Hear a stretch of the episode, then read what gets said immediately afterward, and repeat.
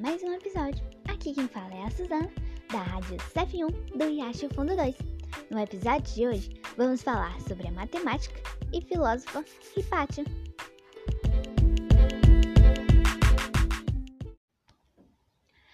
Era uma vez em uma cidade do Antigo Egito chamada Alexandria, uma enorme biblioteca.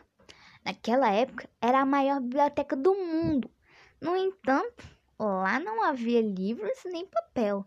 As pessoas escreviam em papiro, que era feito com uma planta e enrolado em formato de pergaminho.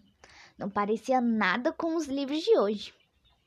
A biblioteca abrigava milhares de rolos de pergaminhos, cada um escrito à mão por um escriba e guardado com cuidado em prateleiras. Nessa antiga biblioteca de Alexandria, um pai e uma filha sentavam-se lado a lado para estudar pergaminhos juntos. Filosofia, matemática e ciências eram as disciplinas prediletas.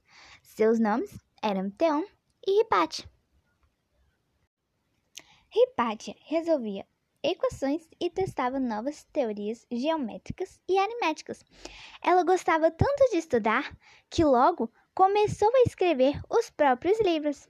Ops, pergaminhos ela até construiu um instrumento chamado astrolábio para calcular a posição do Sol, da Lua e das estrelas a qualquer momento. Hipátia lecionava astronomia e suas aulas faziam sucesso.